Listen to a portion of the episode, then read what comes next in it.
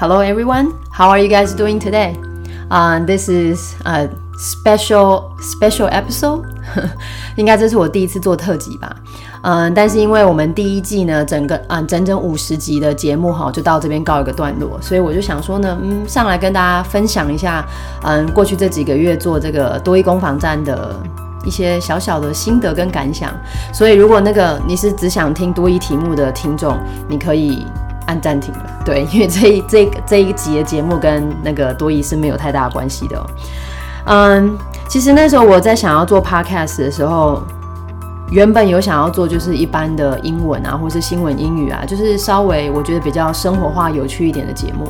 但是后来我发现，其实，在 Podcast 上面已经有非常多就是在做这一类的很优质的节目，所以我就想说，嗯，那要不然来一个比较有市场鉴别度的。那加上我自己教多益快要十年了，我就想说，要不然做做看多益，看能不能对我自己，要不然没有人听的话，至少我自己的学生有帮助这样。所以我其实，在做之前，我有上 Podcast，然后我用关键字搜寻了一下。结果非常惊讶，发现没有任何人在做就是考试方面的英文，可能因为大家都觉得太无聊吗？或是可能大家不想要写自己写教材，我也不知道。Anyway，反正就后来就发现没有人做，那我就想说，哎，那要不然我就来试试看。然后，而且其实我过去教多益这么多年来，我发现其实很多学生的盲点，我觉得大概分成三个部分哦。嗯，第一个大概就是嗯。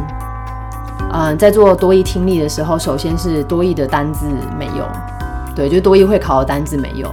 那二来就是你可能哦，这些单字可能也许你有去上课，老师有教，或是你自己有买书有背，可是你也不知道到底什么时候会出，就是什么时候你会遇到这方面的听力的题目。所以后来我就想说，把它做一个结合，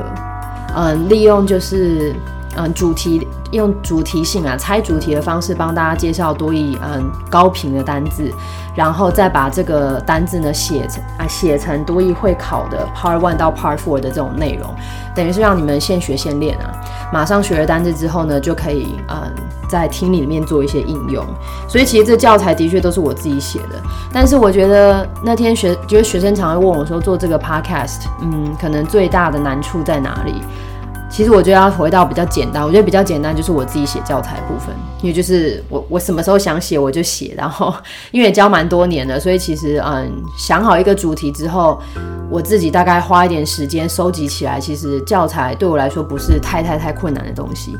反而最难的东西，这个我好像之前有个单元有跟大家分享过，就是嗯想要录制 Part Two Conversation，哎不对，Part Two Question Response，还有 Part Three Conversations 的时候。比较麻烦就是我需要一个 partner，对吧？有，而且这个人还必须要能会讲英文。那我当然就找我老公啊。那所以很可惜的是，只能够提供你们加拿大的口音，对，因为他是加拿大人，没有办法提供你们，就像有时候读一考比较难的英国腔啊，或是澳洲腔之类的。但是很困难的地方就是，比如说有时候他如果心情不好，是我们吵架的时候。我实在是就很难低声下气的跟他说啊，你可以拜托帮我录一下 podcast 吗？所以有时候，所以有时候你会发现，比如说那一整个礼拜我都没有上节目的时候，有时候可能就因为这个原因。但其实也不能够说他不想要帮我啦，就是他就是可能不像我们这种，就是你知道要要要在教室里面教四五十个学生的那一种老师，他就是他觉得他没有办法演，你知道吗？所以比如说我们明明就有一个绘画，然后。他可能想要询价啊，或者是像四十九单元对吧？想要嗯买房子，他就没有办法很兴奋的帮我念个句子，他就会有点死气沉沉，那我就觉得很不爽，你知道吗？我觉得你就照你平常自然的样子讲就好，可是他就觉得这明明就在录制，就一点都不自然。总之，嗯，这方面我觉得我会努力的在再指导他一下，继续抠群我只能够这么说。